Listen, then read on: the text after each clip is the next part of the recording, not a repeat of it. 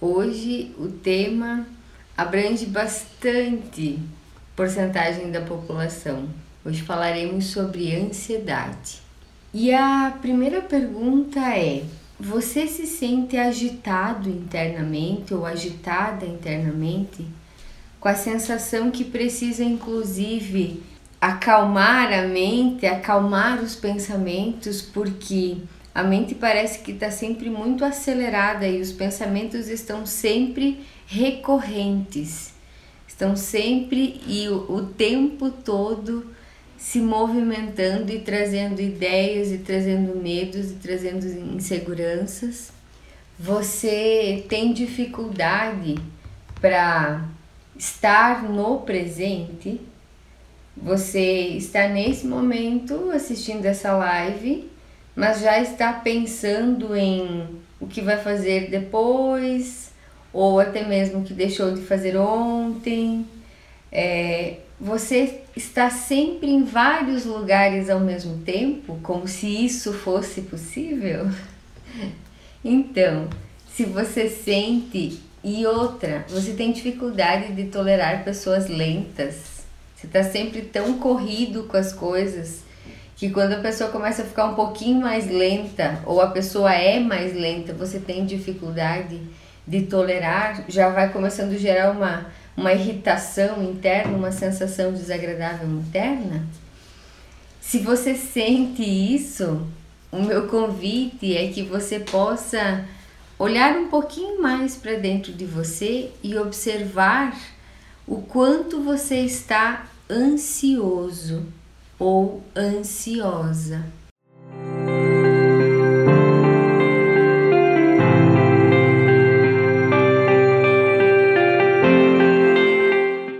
A ansiedade, ela é uma somatização.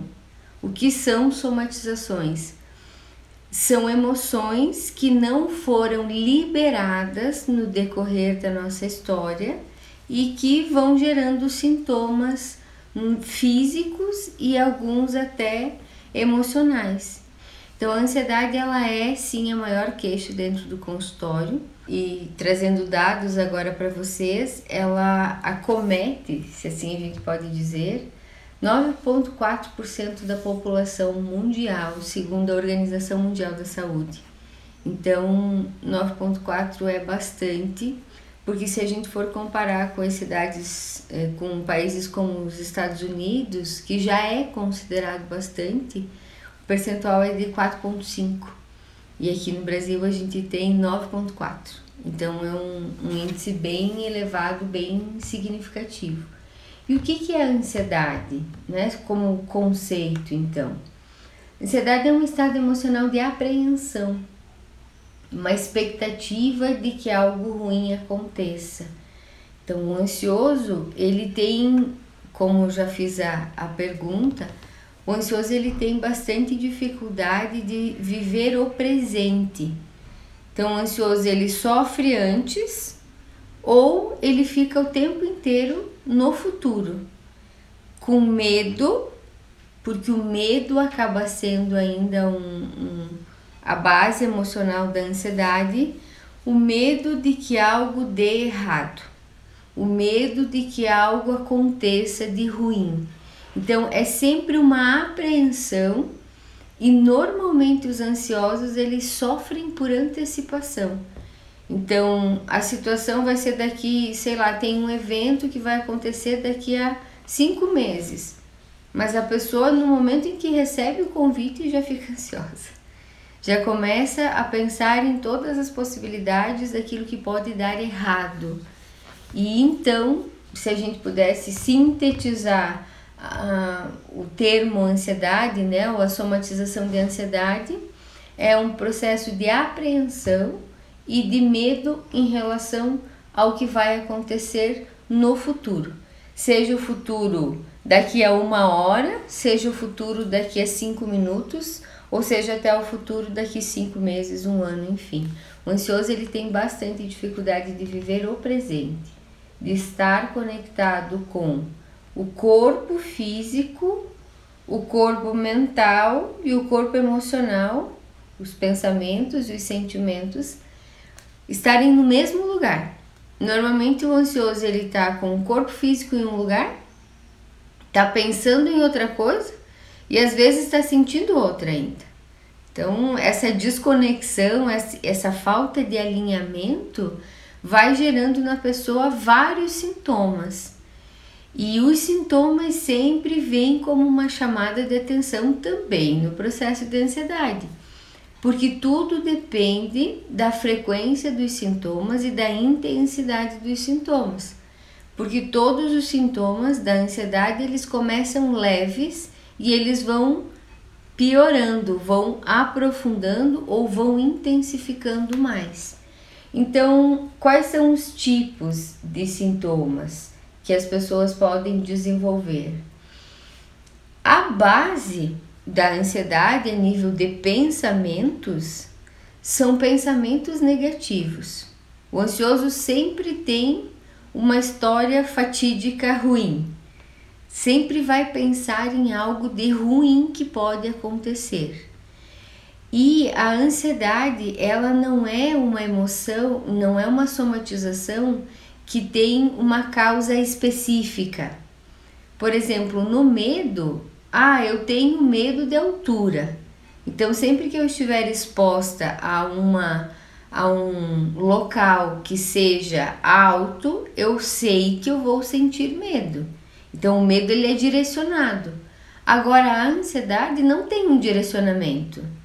Ah, eu, eu preciso realizar X tarefas no meu dia. Ou eu preciso que, que as pessoas façam X coisas para mim durante o dia. O ansioso, ele não fica especificamente naquilo, ah, X tarefas durante o dia. O ansioso, ele fica pensando em muitas outras coisas, porque, ah, essa tarefa, se eu não realizar dessa maneira, pode gerar essa consequência, essa, essa, essa, essa, essa. Daí, realizou a tarefa. Aí vai olhar de novo, não, mas não, desse jeito vai gerar tudo, pode gerar isso, isso, isso, isso, isso. E aí vai gerando um looping de medo, de insegurança, de ansiedade. E a pessoa tem dificuldade do que? De soltar, de relaxar. Então, às vezes, a, as pessoas sentem a ansiedade como uma tensão que elas ficam tão sobrecarregadas a nível de pensamento e de sentimento que o soltar acaba sendo difícil, que o liberar a musculatura, seja da cabeça, seja do, do pescoço, enfim, ou até mesmo da, das outras partes do corpo, acaba sendo de, desafiante. Eu já atendi pessoas no consultório que elas tensionavam glúteos, tensionavam glúteos, pernas e às vezes até algumas que travavam a respiração. Quando elas estavam muito ansiosas, é como se elas travassem a respiração, numa tentativa de agilizar ainda mais as coisas. E a gente sabe que é uma tentativa em vão, não, não é uma tentativa válida. Mas os ansiosos, cada ansioso encontra sua, o seu sintoma para chamar atenção e para perceber: oi, tem alguma coisa errada, né? Existe algo errado que está acontecendo contigo e você precisa olhar para isso. Então, a ansiedade ela pode desencadear sintomas físicos, que aí eles são mais visíveis, né, aos, aos olhos, aos nossos olhos. Então, a respiração é uma importante ferramenta de observação de ansiedade Quanto mais curta e rápida a respiração, mais maior é a ansiedade da pessoa.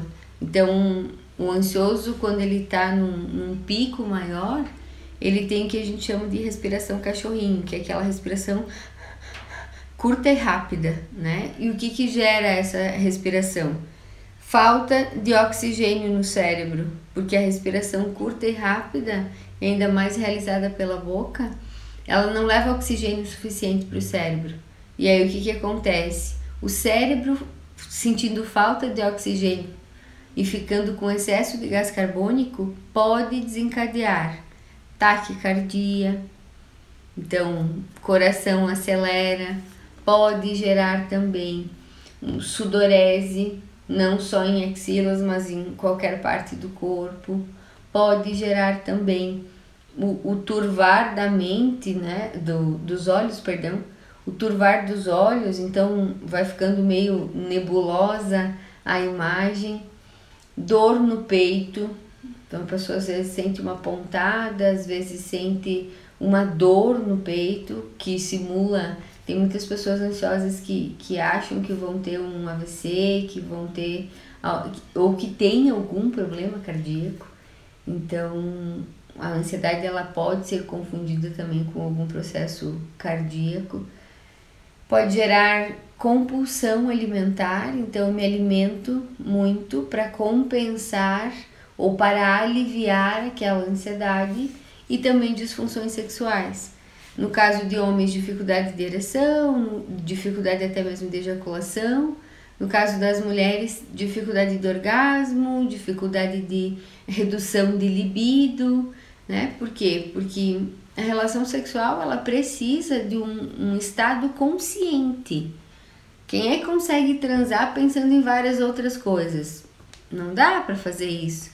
Então, se a pessoa está muito ansiosa, ela tem desafio, inclusive, de estar naquele momento da relação sexual, estar com o parceiro, estar com a parceira. Então, se você tem algum, algum traço de ansiedade, observe como está a sua relação sexual e como estão seus pensamentos no momento da relação sexual. Porque senão vai ter dificuldade tanto de, de libido quanto de orgasmo, de ejaculação no caso dos homens. E aí os sintomas emocionais da ansiedade, é, mentais e emocionais da ansiedade, como eu já citei, são os pensamentos acelerados, é, desafio de ficar no presente, a pessoa está sempre o tempo inteiro mentalmente buscando qualquer risco, evitar qualquer risco, é, agitação motora e às vezes até agitação mental mesmo e baixa produtividade, por quê? Porque o ansioso, ele, usando uma metáfora para vocês entenderem como funciona a mente do ansioso, o ansioso é como se ele tivesse, vou usar um, um um arquivo daqueles de, de ferro anti, uh, utilizados antigamente, mas às vezes até utilizado ainda pelas pessoas, né? É, é como se fosse um arquivo, então vamos supor que a mente do ansioso ele é um arquivo de três gavetas, aqueles arquivos de aço uh, de anteriormente, de antigamente. É, o ansioso, ele baixa a produtividade dele, por quê? Porque o ansioso tem dificuldade de ir até o armário, por exemplo, e abrir uma gaveta, retirar uma pasta, levar para a mesa, utilizar a, a pasta e depois fechar novamente, devolver a pasta lá na gaveta e fechar a gaveta. O ansioso normalmente ele abre uma gaveta, pega uma pasta, começa e. Ai, nossa, essa tem bastante risco. Então, nem fechou a gaveta, vai lá, abre outra gaveta, puxa outra pasta, coloca na mesa. E assim ele vai fazendo. Normalmente, a, o ansioso vai se dar conta de que ele abriu muitas gavetas e muitas pastinhas quando o armário já caiu ou quando o processo já tá já tem uma pilha de atividades para fazer em cima da mesa dele. Então, o ansioso tem dificuldade, ele baixa a produtividade dele porque ele tem dificuldade de iniciar e concluir as atividades. É, na época que eu trabalhava em empresa, eu, eu percebia o processo de ansiedade porque eu recebia muitos e-mails e obviamente nós não temos o tempo ótimo para responder e-mails, né? Então assim, ah, tava respondendo um e-mail, de repente chegava um cliente, de repente chegava um paciente, é, um funcionário, perdão, dentro da, da empresa. É, de repente chegava um, um funcionário para conversar, de repente chegava o líder, de repente era uma ligação, e aí o que acontecia? como eu sabia que eu tinha que responder, e aí tinha uma meta de responder de, em e-mail em, em 24 horas, né? 24 horas corridas. Normalmente o que acontecia? Eu abria aquele e-mail e via que tinha muito risco, muita, muita coisa para eu, eu resolver. Acabava que o que, que eu fazia? Num processo de ansiedade, ao invés de eu voltar para aquele e-mail e encerrar aquele e-mail, às vezes eu abria outro e-mail e aí, de repente, a pessoa me trazia uma outra demanda, né? Me ligava, daí eu já ia abrir um outro arquivo. Às vezes acontecia, era muito legal observar que às vezes tinha, sei lá, seis, sete é, entre abas e e-mails abertos. E aí me conta, né? Se a gente perceber a tela do computador como se fosse a nossa tela mental, vocês acham que eu me sentiria tranquila em ver, sei lá, seis, sete abas abertas ou sei lá, três e-mails abertos e mais algumas pastas abertas, a nossa tela mental, ela não o nosso sistema, ele fica ansioso por quê? Porque o nosso cérebro não é multitarefas. O nosso cérebro é monotarefas. Então, se eu estou respondendo o e-mail, eu preciso responder o e-mail. Se eu estou fazendo uma apresentação, eu preciso é, a fazer aquela apresentação, estar conectada com aquilo. Então, o cérebro do ansioso, ele é como uma tela do, de computador que tem várias janelinhas abertas o tempo todo. E aí, o que, que acontece? O sistema tem dificuldade de focar e de observar, olha, agora é e-mail, agora é apresentação, Agora é falar com a pessoa, entende? Ai, Manuele, mas em empresa é assim mesmo, a gente tá, é dinâmico o negócio, né? É, tá fazendo uma coisa, já chega outra, tudo certo, tudo bem. O que eu quero que vocês entendam é que a ansiedade ela passa pelo excesso de estímulos. Então, quanto menos estímulos vocês tiverem na tela mental de vocês, que aí eu estou representando pelo computador aqui nesse exemplo, tanto melhor vai ser por quê? Porque o nosso cérebro trabalha com economia de energia.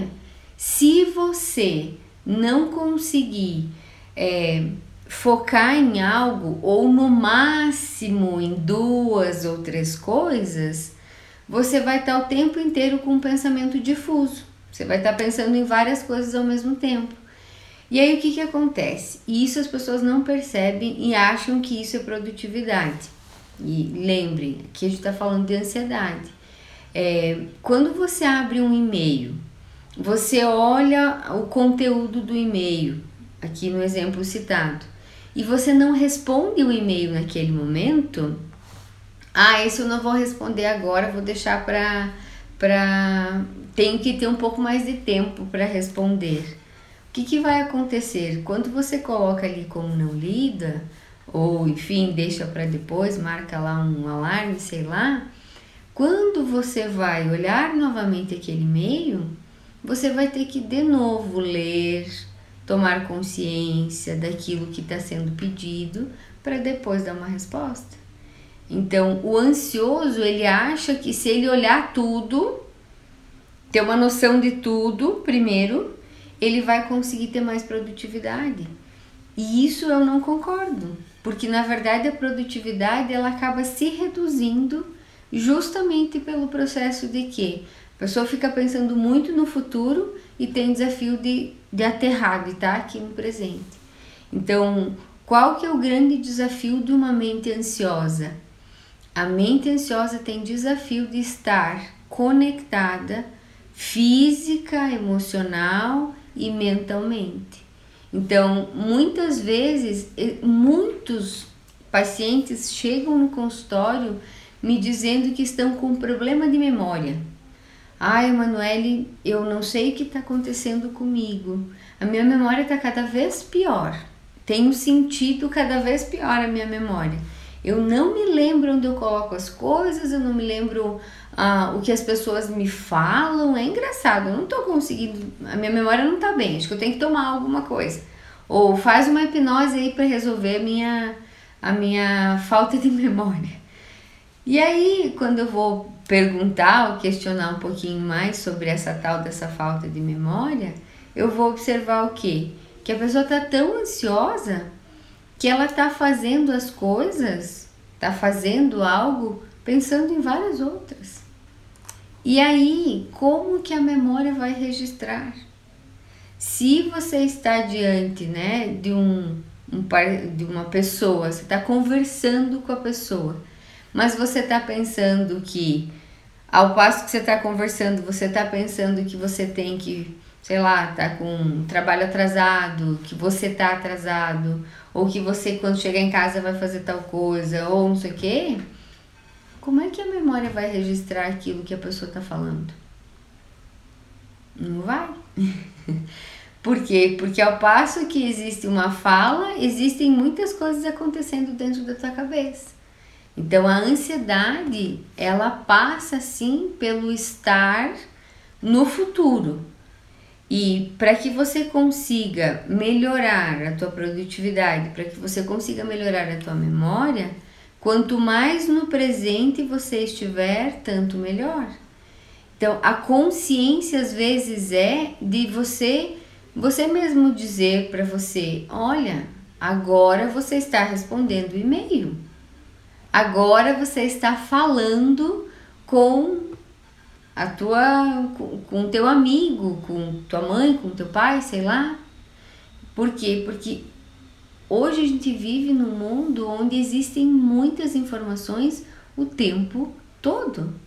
Se você não conseguir ter, ter caixinhas, eu gosto de, de organizar usando a tela mental, né, usando o cérebro como uma tela mental, eu gosto de ter pastinhas, várias pastinhas. Então, nesse momento, né, nesse momento eu estou no projeto 77. Então, toda a minha atenção está focada no projeto 77. Agora, quando eu for para o consultório, o meu foco vai ser o consultório e aquele paciente que está na minha frente. Então, estado de presença com aquele paciente que está na minha frente. Quando eu for gravar algum outro vídeo, a minha presença precisa estar naquele vídeo. Porque senão o que, que acontece? A gente faz tudo mais ou menos e tem a sensação de que não fez nada ou de que não fez nada bom. Porque aí o ansioso também tem esse processo de autocrítica, né? E um sentimento de que ele nunca faz nada, de que ele sempre está atrasado, que ele sempre tem algo a fazer. É, então, se vocês tiverem alguma pergunta a fazer, eu quero que vocês deixem aí no, no, no linkzinho das perguntas, porque aí eu respondo no final. E essa estratégia, para mim, também é uma estratégia de concentração, porque enquanto eu estou falando, eu não vou ficar observando as perguntas que estão chegando para mim. Por quê? Porque senão a minha mente vai ficar difusa. Eu vou perceber aquilo que eu estou falando com vocês, mas aí já estou olhando a pergunta, daí já estou pensando na resposta e às vezes eu posso me perder. Então, assim, a nossa mente ela tem uma flexibilidade muito grande mas cuidado para não sobrecarregar, porque essa sobrecarga não vai trazer conforto. Necessariamente essa sobrecarga não vai trazer conforto. Então, aqui mesmo na live, trazendo né, essa, esse entendimento. Quando eu encerro aquilo que eu sinto que preciso passar, eu vou observar as perguntas. Então, eu consigo organizar as coisas em caixinhas. Mas sim, já fui ansiosa a ponto de querer fazer tudo ao mesmo tempo. Então, desacelera, né? Coloca o pezinho no freio aí. Se você tem costume, observe. Te convido hoje a observar.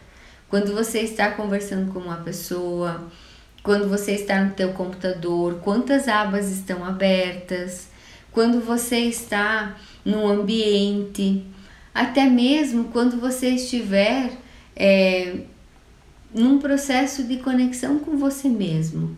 O que, que vem de pensamentos, o que, que vem de, de sentimentos. E lembrem sempre, toda raiz, toda somatização tem uma raiz emocional, tem um gatilhozinho que gerou aquele, aquela dor, aquele desconforto. Então a pergunta é: o que te deixa ansioso? Você consegue me responder essa pergunta? Você tem clareza para você o que te deixa ansioso? O que desencadeia mais ansiedade em você?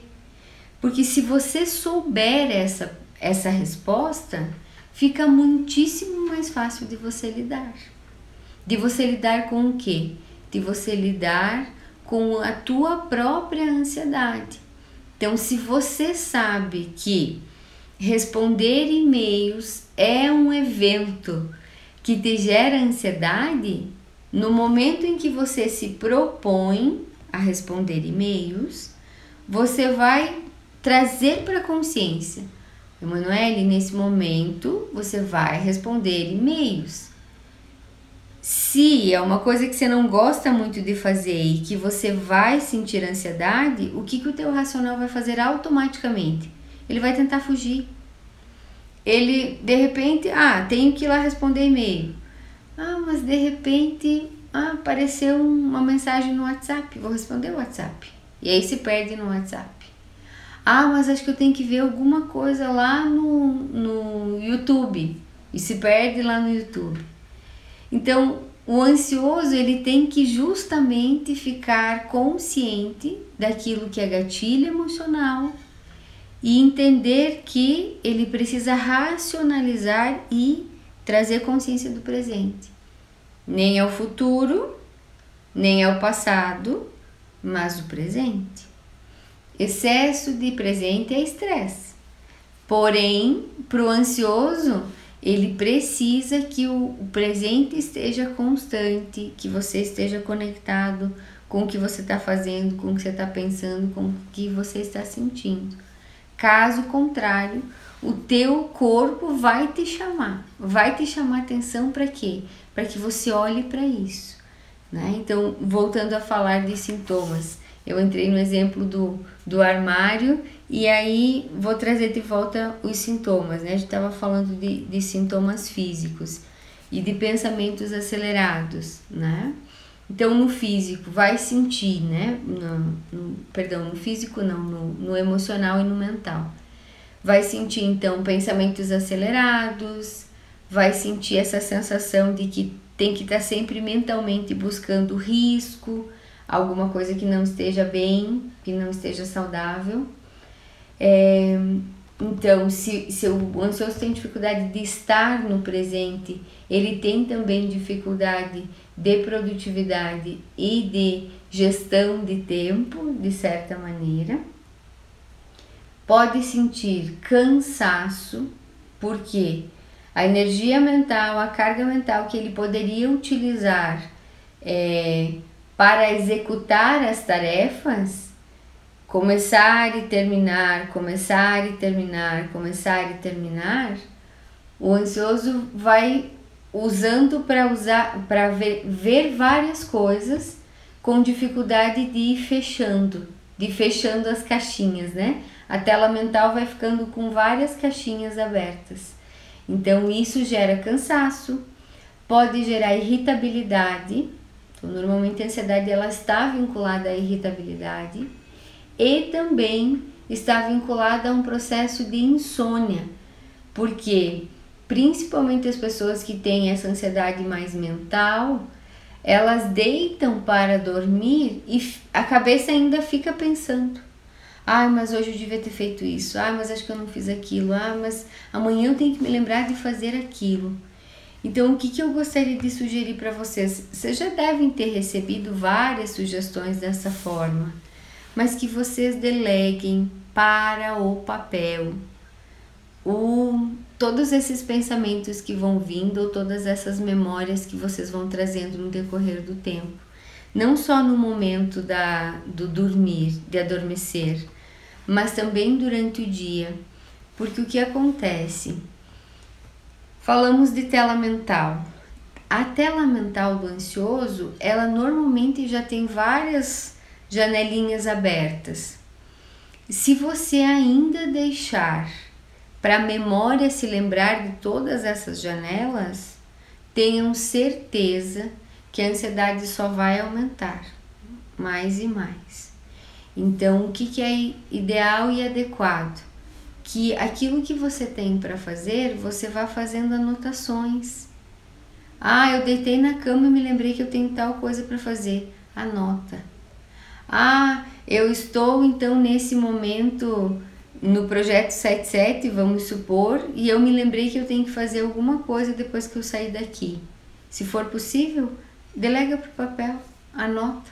Tem um papelzinho ali, tem as notas do celular, né? Faça isso, porque quando você delega para o papel, você diz para a tua mente que, olha, Manuele, tudo que você precisar lembrar de coisas para fazer vai estar tá anotado lá no bloco de notas, lá no, nas notinhas do teu celular. Então você vai lá e lá você vai olhar o que você tem que fazer e vai priorizar. Porque o que, que vocês precisam entender dentro da ansiedade? A ansiedade, ela é um medo de que algo aconteça de ruim ou até mesmo um medo de que você não consiga fazer algo. Então, quando você delega para o papel ou delega, delega para o celular aquilo que você precisa fazer, automaticamente o sistema ele relaxa. E aí ele se autoriza a estar mais no momento presente, porque ele não precisa ficar se lembrando de tudo o tempo todo. É como se ele tivesse que ficar escaneando o tempo todo. Ah, olha, tem, tem uma lista de 10 atividades, então a pessoa fica escaneando o tempo todo aquelas 10 atividades. Quando você coloca no papel, você solta. Você não precisa mais ficar escaneando aquelas cinco atividades e você vai automaticamente observando aquilo que você está fazendo naquele momento. Ah, estou respondendo um e-mail e de repente me lembrei que eu tenho que, sei lá, marcar uh, dentista. Então coloca lá do ladinho marcar dentista. Termina de responder o e-mail. Quando terminou o e-mail, vai lá e marca o dentista. Porque aí o teu cérebro ele vai ficando confortável, vai ficando tranquilo. E lembrem, não sei se vocês já, já ouviram falar sobre o Pomodoro, mas o Pomodoro é uma estratégia que vocês podem utilizar para entender que a cada, dois, a cada duas horas o nosso cérebro entra em descanso. Automaticamente o cérebro entra em descanso. Então, cuidado para que você não, não queira exagerar no tempo de concentração do teu cérebro, no tempo de, de, de foco do teu cérebro, porque aí você vai gerar ainda mais cansaço e você vai ficar ansioso porque você não vai estar tá produzindo o suficiente. Então é legal você entender qual que é o teu tempo de, de conforto. Ah, eu consigo me concentrar 30 minutos. Ok, 30 minutos. Então você vai dispersar e vai fazer outra coisa. Porque se você ficar focado ali, você vai começar com uma agitação motora. Você vai começar a ficar ansioso, vai ficar nervoso, vai ficar com dificuldade de lidar com todas essas emoções que te estão chegando. E tem muitos casos também específicos de ansiedade né? Aqui até agora eu fui falando para vocês da ansiedade como tema macro, digamos assim. Mas a ansiedade ela se ramifica em várias outras, é, a gente chama de, de transtornos, né? Ou, ou até mesmo é, em várias outras ramificações. Porque a ansiedade é uma emoção que vem da nossa linhagem, já está no nosso inconsciente coletivo, e ela era e ela é, na verdade, para nós agora e já era lá para os homens da caverna um estado de atenção.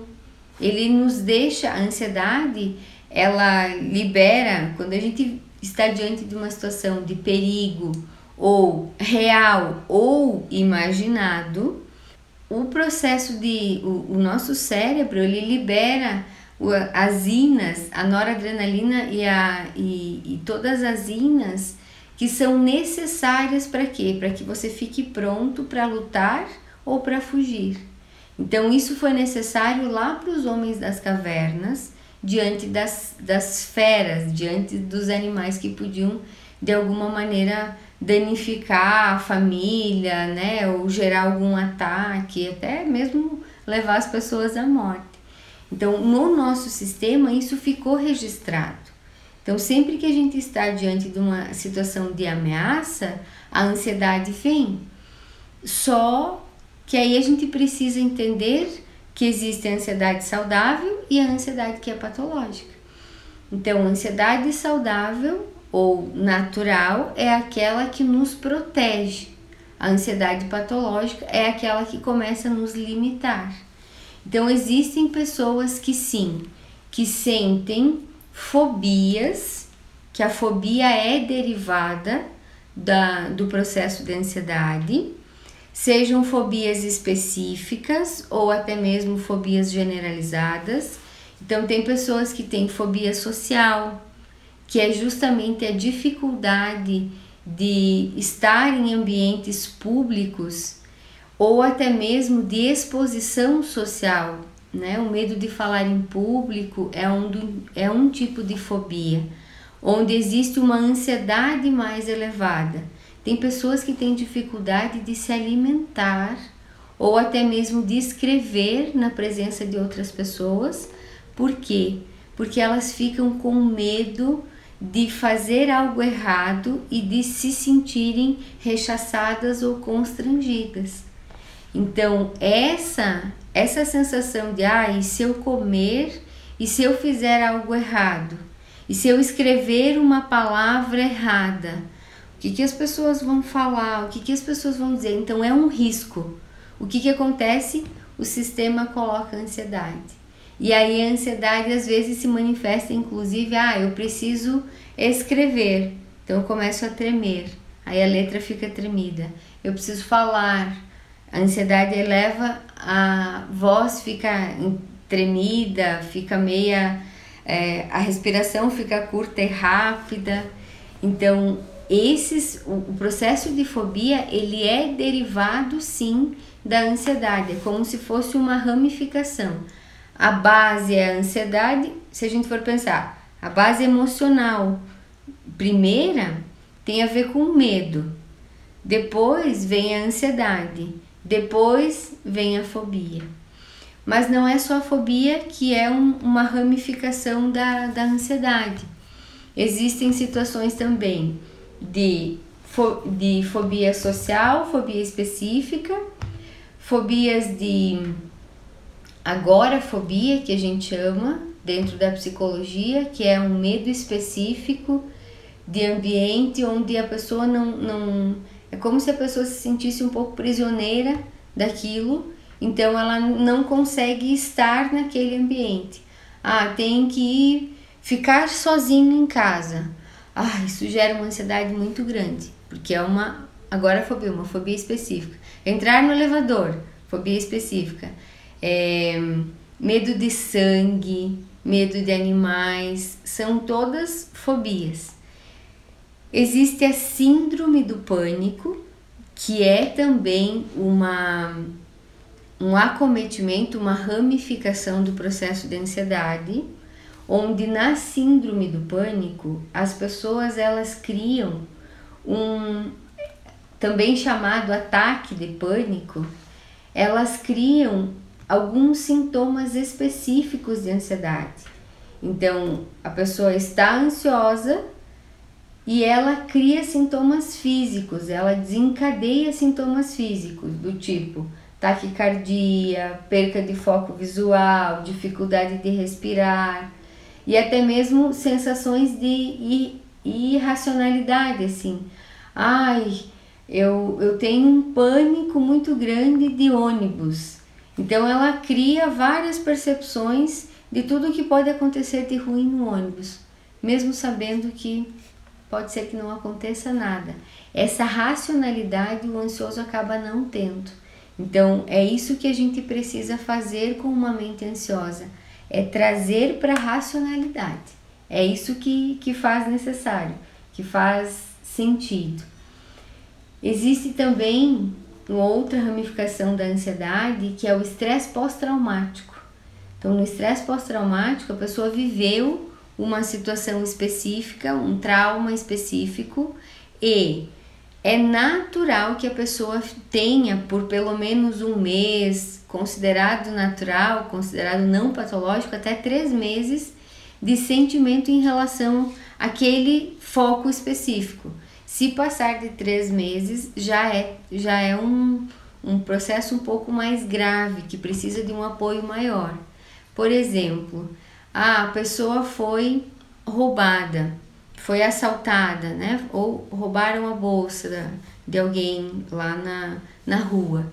Sempre que a pessoa for passar por aquela rua, ou sempre que ela tiver que sair de casa logo após, nesse período ali de um mês até três meses, logo após o evento traumático, é natural que a pessoa vá ficar ansiosa, que ela vá sentir alguma reação emocional de ansiedade. Mas a tendência do estresse pós-traumático é que logo vá passando, logo simplesmente vá desconectando daquela sensação.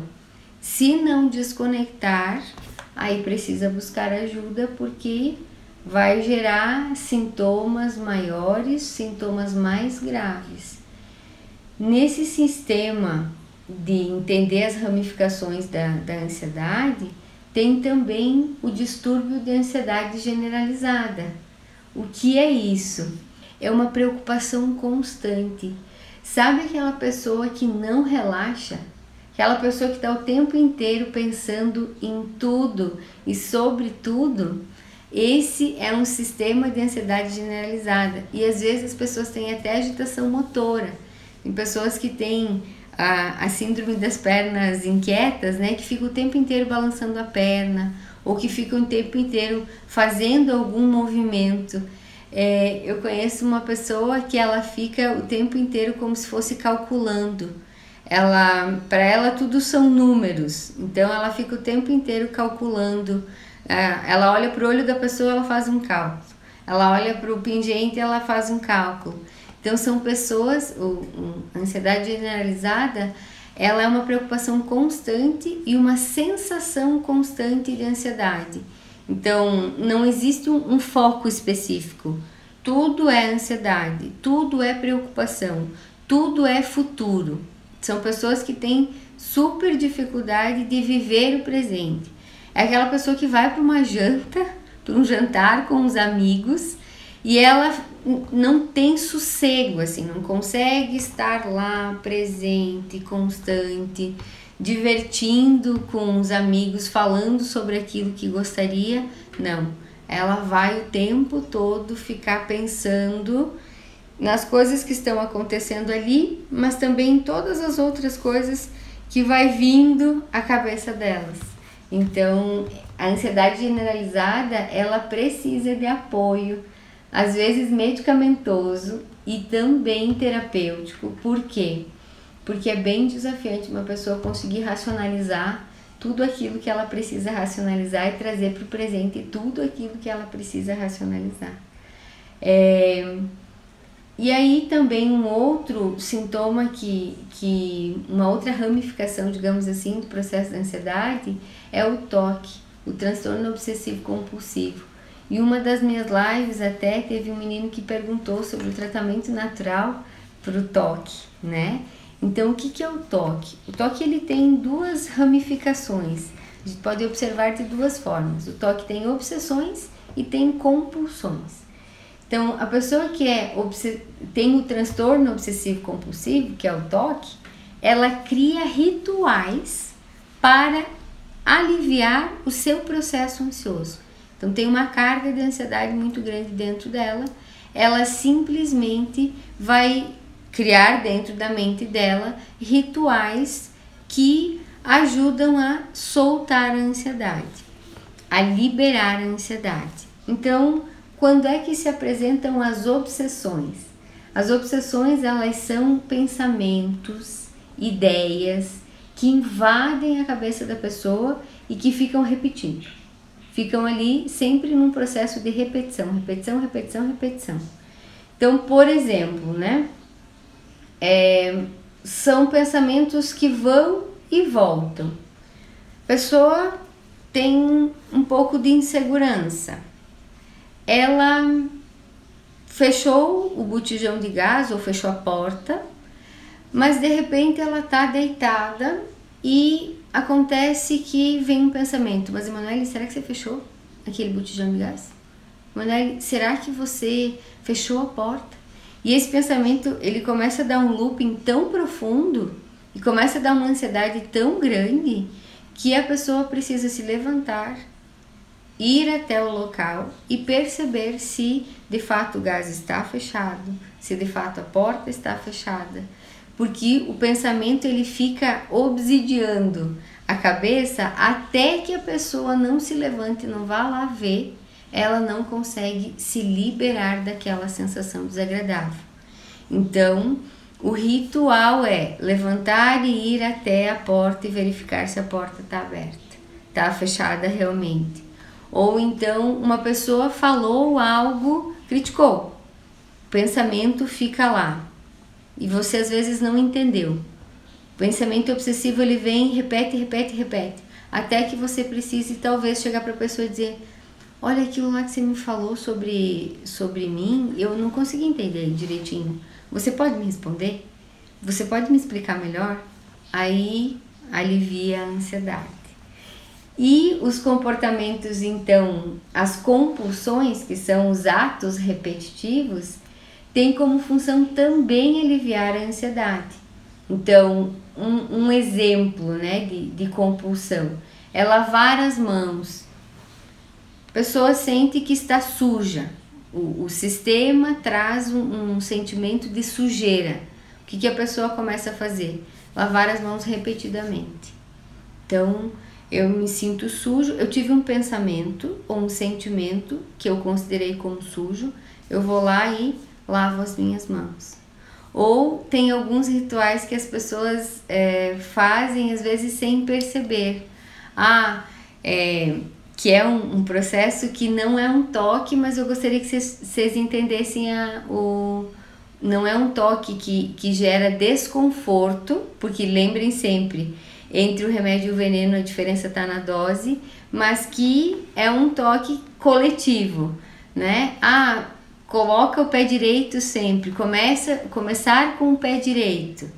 É um exemplo de ritual que as pessoas dizem que Sempre que eu colocar meu pé direito primeiro, eu vou me sentir confortável. Eu vou, vou ir bem naquilo. Então, o que, que é o toque? São comportamentos, são pensamentos, são sentimentos repetitivos que a pessoa precisa criar um ritual para aliviar.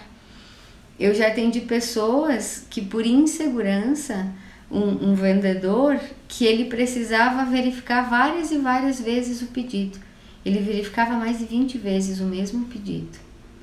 Eu já atendi também pessoas que elas só se sentiam confortáveis se elas colocassem as roupas todas da mesma cor empilhadas no guarda-roupa ou inclusive para secar. Então são rituais que as pessoas usam para liberar a ansiedade, mas que podem gerar um desgaste emocional muito grande. Então, se você se identificou, eu, eu dei só uma pincelada nessas ramificações da ansiedade. Se você se identificou com algum desses dessas ramificações, o convite é sempre vocês buscarem apoio, vocês buscarem ajuda. Porque se você não tem nenhuma ramificação, mas você tem um sintoma de ansiedade que você sente que te atrapalha, que te, que te limita no decorrer do teu dia a dia, você precisa buscar ajuda. Se você não conseguir dar conta sozinho, porque existem profissionais, psicólogos, existem terapeutas, existem várias pessoas que, que te vão poder te apoiar nesse processo de liberação da emoção e nesse processo de liberação da ansiedade, porque a ansiedade já é uma emoção que você não conseguiu lidar bem e que já é uma somatização que você vai ter que você está tendo, dependendo do nível grave, com necessidade de uso de medicamento e outras vezes sem necessidade de usar medicamentos. Palavras-chave para ansiedade: estar no presente para se liberar da ansiedade, né? Estar no presente, estar conectado com você e trazer consciência do aqui e agora o tempo todo, porque a mente do ansioso vai sempre tentar buscar o futuro, buscar os riscos e a ideia é que você possa trazer para o presente. Mas é importante entender qual é a causa, qual é a base, qual é o sistema que está gerando esse gatilho, qual é o sintoma que está gerando esse gatilho. Então, dessa maneira você vai conseguir ter uma vida um pouco mais tranquila, um pouco mais saudável. Então, meditação é legal, hipnose é bacana, ajuda a liberar todas essas emoções. Mas lembre sempre, você é o responsável por você mesmo. Se o teu corpo, se o teu sistema está te dando sinais de que você precisa ir mais devagar, precisa desacelerar, respeite. Porque se você não lidar com ansiedade, você vai ter que lidar talvez com outras doenças físicas no futuro. Então, o pé no freio ou o pé no acelerador, quem coloca é você. E o convite, quando existe ansiedade, o convite é que você olhe para você, e esteja aqui, esteja no presente, desacelerando os pensamentos e desacelerando também as autocobranças internas, aceitando que existe humanidade em você e que o divino também está em ti. Então que a gente possa aceitar a, o divino que existe na nossa humanidade e que a gente possa ter uma vida mais mais em paz, uma vida mais tranquila. Um grande beijo para vocês, um beijo grandão no coração de cada um